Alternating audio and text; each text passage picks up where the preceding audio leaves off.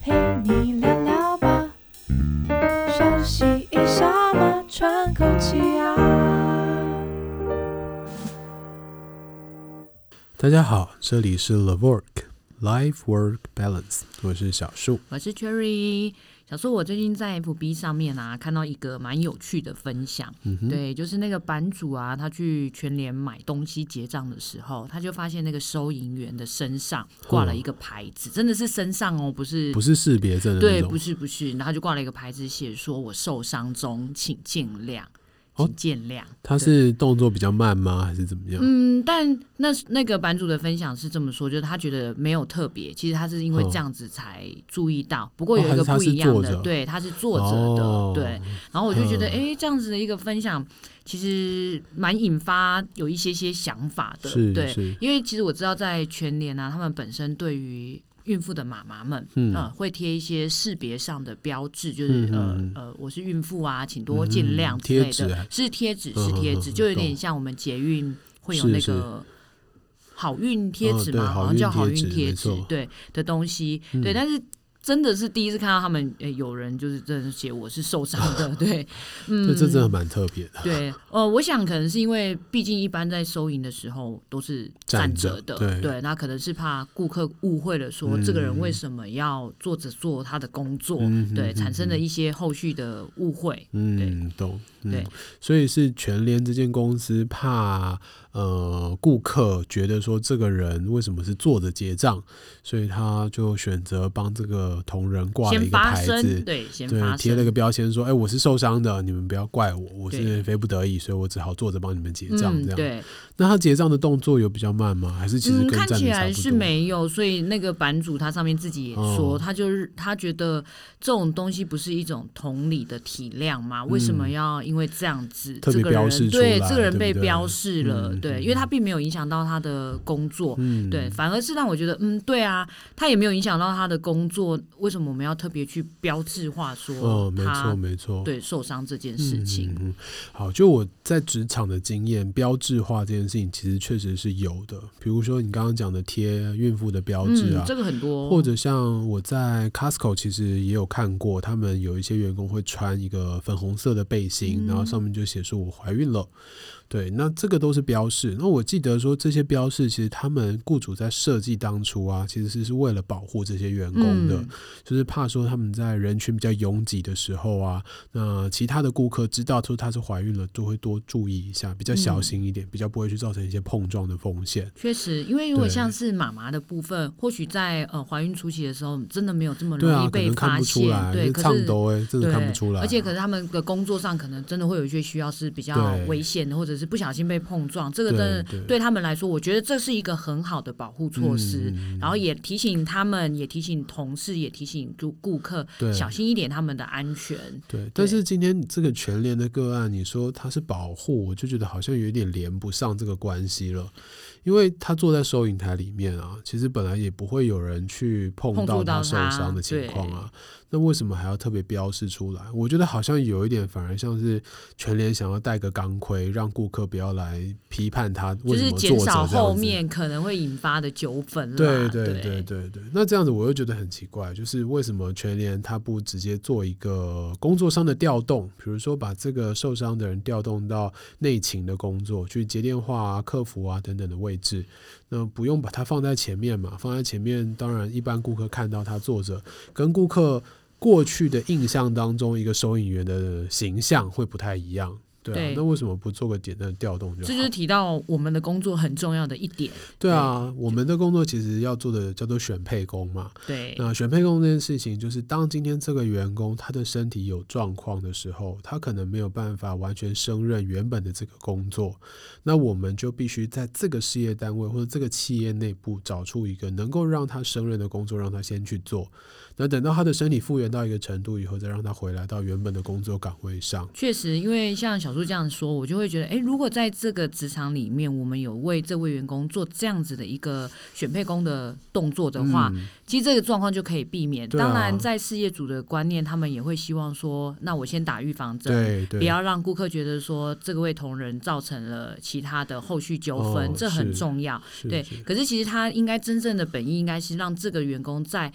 相对保护他的环境下，可以正常的执行他的工作，嗯、或许就没有这样子的感觉。对啊，就我自己的印象当中啊，其实我在帮呃 Costco 做临场服务的过程当中，如果今天是一个孕期的妈妈，然后她已经到可能第三孕期了，那这时候其实我们都会做一些工作上的调整，让她尽量避免出现在人潮拥挤的地方，避免去做一些搬重物的这些动作。那这样子其实就不需要特别再去挂一个牌子，然后要求大家来就是同理啊，或者是体谅，因为那个有时候不知道。个案自己的本身想法对啊，我觉得个案会有一点难为情哎、欸。如果我是这个个案吗？还或者是 对，他可能会不知道，就呃，因为我觉得有些可能会出于关心，像有些客人。顾客可能看到了以后，他可能还会问说：“啊，你还好吗？”对，是是是。但本身的人不见得愿意接受这样。啊，而且你还好吗？这句话，我觉得一个两个，我觉得还蛮暖的。如果你今天十个客人过去都一直 问说你还好吗？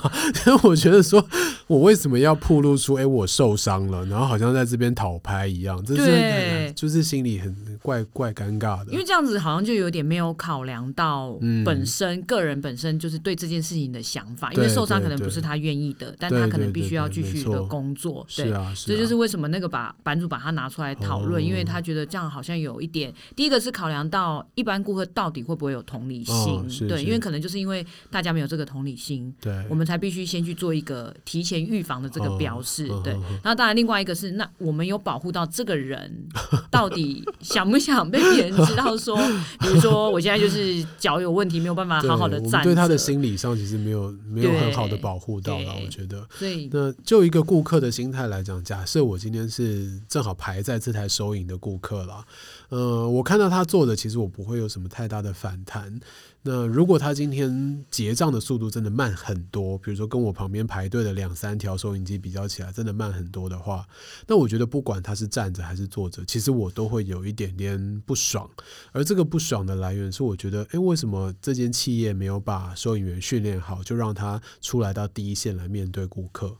对，那这个情况底下，我觉得不管他有没有带那个牌子啊，只要是他今天速度比较慢一些，或者说收银员原本的一些工作其实是做不好的，那我的生气的对象也不是这个个案，而是这个事业单位、这家企业，就是他们的教育训练可能没有在前端做好，对啊，然后导致于前线的人员没有办法执行他们的工作，嗯、然后造来造成后面可能有的纠纷或者是客人的不悦，对，没错，而且我记得他们的那个台面。其实说真的，如果坐着也不见得看得出来，不方便啊。对，就是没有他，其实不见得看得出来是坐着的。哦哦、对，就是站着坐着，其实有时候没有这么明显。嗯，那只要他受伤的不是手啦，我觉得应该不会太影响他本来工作的。是是，但不是每个人都愿意，那有点像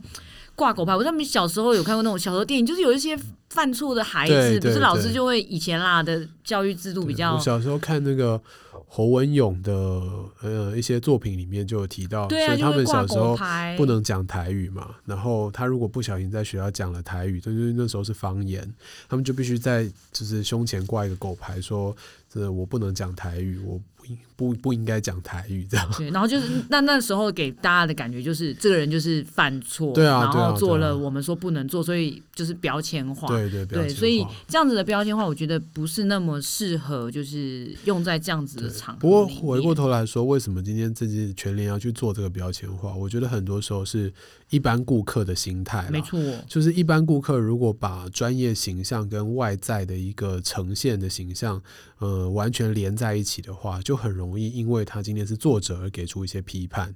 比如说，我们今天去逛百货公司，然后你发现，哎，服务台的人竟然看到我进来的时候还是坐着的，那我我就觉得，哇，这个太不专业了吧？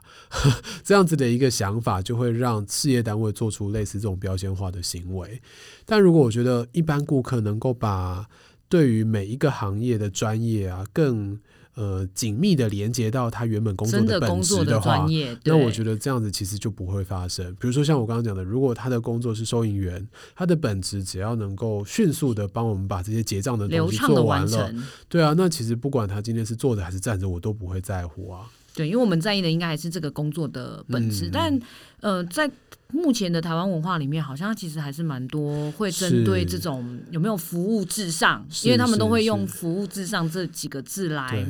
把这件事情框架化了。对对对，所以像像收银员啊、服务台的服务人员啊，甚至柜姐啊，像日本的柜姐，他们是完全不能坐下来的啊，他们要把服务至上这样子的一个原则抬到非常非常的高，就是表现到自己。对，然后也希望透过这样子的方式塑造一个专业的形象出来。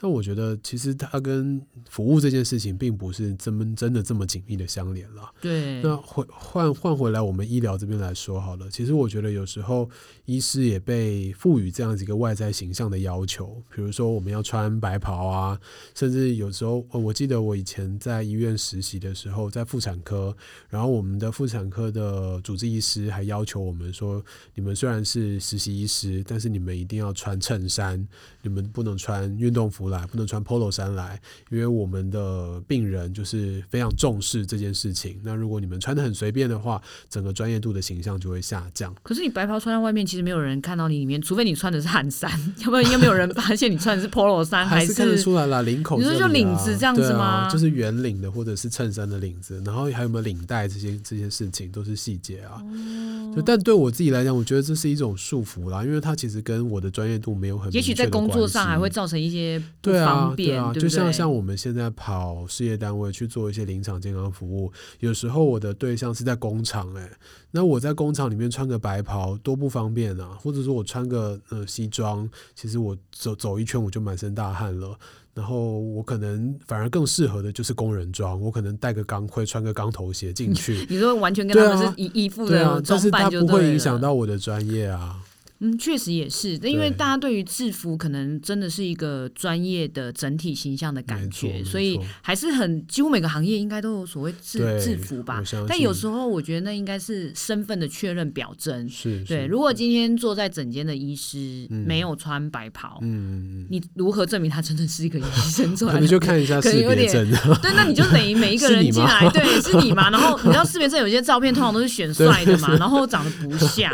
对不对？所以。对，这个的时候倒比较像是一个身份上的辨认。对，我觉得它是一条捷径，就是让一般的民众在最短的时间内去确认今天你眼前的这个人他的专业度、他的形象在哪里，嗯、他是不是真的是要来服务我们的这个人。那这条捷径我觉得是好用的。那社会上其实也普遍的在用这样子的一个模式，不管是医师也好、护理师也好，甚至计程车司机也好，嗯、他们都已经有制服了。服了对，对，但是我一直在想的。一件事情就是，那我们呃产生感受的这些顾客，比如说以病人的角度来讲，以呃去结账的客人的角度来讲。当他今天所产生的一些外在形象，或他呈现出来的外在形象，跟我们原本既定的认知有一点点落差的时候，我们是不是能够多一份思考去想想他为什么会有这样的落差，而不是立刻就跳到说，哎，这个人不专业，或者是他一定是有问题的，或者是直接开始做批判。确实，因为哇，外在或者甚至是服装仪容是大家最容易第一次接触到的第一个想法，嗯、就是所谓的第一印象。嗯、那专业度的塑造确实也。对各行各业来说都是非常的重要，是对。但我这样就像小树说的啦，也不能把所有的都用。服装来当做一个代表，对对，对，对。那我们还是希望这个专业的本质其实可以被看到，是啊、就是包括像收银员，其实重点是他到底有没有好好的结账，啊、对。那医生有没有看诊很强？对对，对，对，可能就不是他到底是穿着怎么样子的服装，对他来讲才是唯一唯一的辨识标志。没错没错。然后我觉得一般我们这种呃，当我的角色切换成顾客、切换成病人的时候，或者是切换成任何的这种。受众的时候，我们能够多一点点温柔吧，去理解说，哎，为什么这个人的外在形象不一样？然后可能多一点点的体谅。那这样子，今天也不会让事业单位像全联这样的一个企业 去去把这个狗牌挂在这个同仁身上，要去挂一个牌子。对对啊，因为我觉得每每一个行业它都有所谓的辛酸，那也有需要，当然专业度也需要被大家看到。但如果我们换个身份的时候，其实多一分的理解。解或者是考量，嗯，对，对别人来讲，有时候反而是可能你问他，哎、欸，那你没事吧？对啊，哎，来的暖心一点。对对对对对，没错。好，所以如果呃，这是对我们一般顾客的一些想法的认知提倡啦。那如果对事业单位的雇主来讲，其实我们还是非常强调，我们临场服务的医师跟护理师。